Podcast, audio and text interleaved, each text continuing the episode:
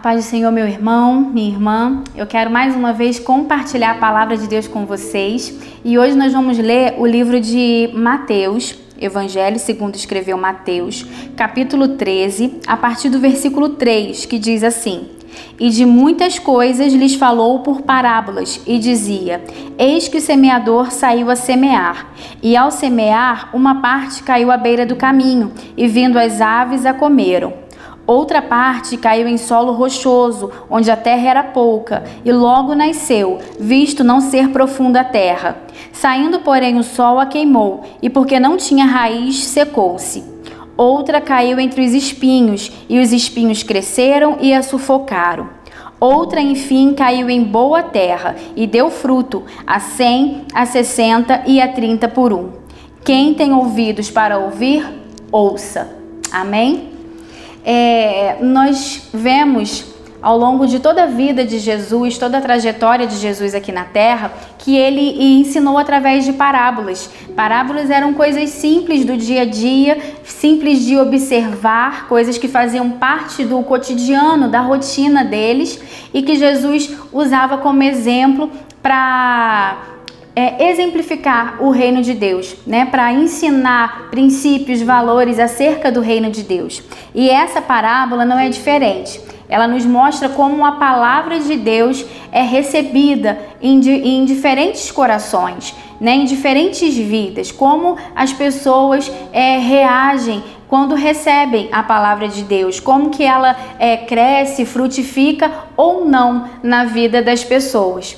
E nessa parábola, parábola do semeador, a semente significa a palavra de Deus. A gente vê que o semeador saiu a semear e ele foi esparramando, lançando as sementes. E essas sementes caíram em locais diferentes, em solos diferentes, né? em locais distintos. E dessa forma ela frutificou, ela se desenvolveu de forma diferente. A semente é a mesma, a palavra é a mesma, foi lançada a mesma semente em todos os solos, mas pelos solos serem diferentes, algumas frutificaram, algumas deram resultado e outras não. Ou algumas também, é, por um momento começou a se desenvolver, mas depois não chegou a frutificar. E a gente vai ver a diferença é, de cada solo, né? De cada vida que recebeu essas palavras, essa palavra, né? Essas sementes.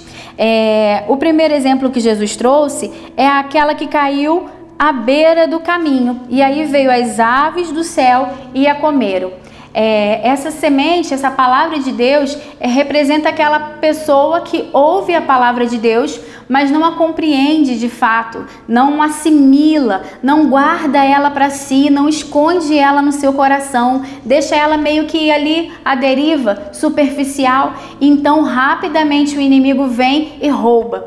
A pessoa até escuta a palavra de Deus, ouve a palavra de Deus, mas a sua mente não tá ligada naquilo. A sua mente não guarda, não esconde, não guarda no coração. Então o inimigo rapidamente vem e rouba e toma essa palavra. E começa, né, a pessoa começa a ouvir outras vozes, a pessoa começa a ouvir outras palavras e a palavra de Deus é roubada, é tirada e é esquecida. Então a semente não produz, a semente não se estabelece a semente não tem a chance de germinar na vida daquela pessoa, porque o inimigo rapidamente tira, porque ela fica ali à deriva, não é guardada, não é escondida dentro do coração. E o segundo exemplo que Jesus trouxe é uma que caiu em solo rochoso, onde a terra era pouca. Logo ela nasceu, porque a terra não era profunda, mas o sol saiu e a queimou. Essas pessoas, né, recebem a palavra de Deus, elas num primeiro momento guardam e aquela palavra até começa a germinar, começa a se desenvolver, começa a nascer na vida da pessoa, mas é, não cria raízes, fica muito superficial, fica ali por cima. E como não criou raízes, como ficou é, em pouca terra, o sol vem e queima. É, a gente entende que a palavra de Deus precisa se estabelecer no nosso coração. Quando o coração é duro, quando o solo é rochoso, é duro, a raiz não consegue penetrar, a raiz não consegue se aprofundar, se estabelecer, criar fundamentos. Então, rapidamente a pessoa pega a palavra e se empolga e fica feliz e se emociona e começa a dar resultado naquilo, mas aí vem as dificuldades, vem as lutas, vem o problema que representa o sol e queima, porque a raiz ficou ali é, superficial, não conseguiu se estabelecer profundamente. Então a gente precisa é, não apenas viver um momento. A palavra de Deus não pode ser algo repentino na nossa vida, que a gente se empolga, que a gente fica feliz, que a gente se emociona naquele momento, mas rapidamente a gente esquece, a gente deixa de lado. E um terceiro exemplo que Jesus trouxe foi aquela que caiu no meio dos espinhos, mas os espinhos cresceram e sufocaram.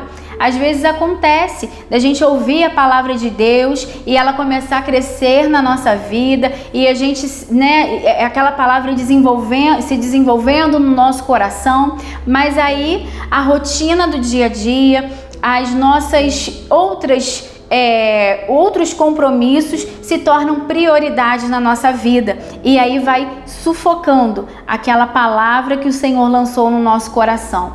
Porque na nossa vida nós temos muitos afazeres, né? É trabalho, é família, são tantas obrigações, tantas correrias e se a gente não priorizar, permitir que a palavra de Deus cresça, se desenvolva em nós, essas outras coisas da nossa vida, de fato vai sufocando a palavra de Deus. Então a gente não pode permitir que distrações, que é, outras prioridades se levantem e sufoquem a palavra de Deus em nós. A prioridade, né? A Bíblia diz para a gente buscar em primeiro lugar o reino de Deus, a sua justiça. Então a nossa prioridade precisa ser a nossa, o nosso relacionamento com Deus, porque aí a palavra de Deus cresce, germina, não fica abafada, não fica sufocada até morrer dentro de nós, porque vai sendo aos poucos. Nesse terceiro exemplo, aos poucos vai sufocando, vai minando, vai roubando ali o, o oxigênio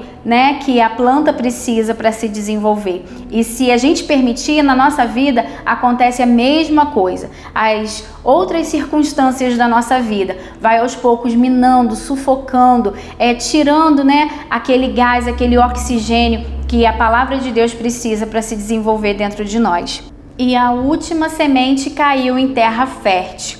E a Bíblia diz que essa caiu em boa terra e deu fruto a 100, a 60 e a 30 por um. E essa é a intenção de Deus para nós que o nosso coração seja uma terra fértil, que a palavra de Deus, ao penetrar no nosso coração, ao entrar na nossa mente, na nossa vida, ela de fato crie raízes, se estabeleça, se aprofunde dentro de nós e vira uma planta e vira uma árvore, né? E dessa árvore saiam, saiam frutos. Essa é a intenção de Deus para nós, que a gente frutifique, que a gente cresça na obra, na presença dele. Quando a palavra de Deus é lançada, ela precisa gerar mudança, ela precisa gerar transformação. Ela não pode ficar na superficialidade, senão o inimigo vem e rouba. Senão, num primeiro momento, a gente até fica feliz, se empolga, se alegra com aquela palavra, mas ela não permanece dentro de nós, ela não se estabelece dentro de nós.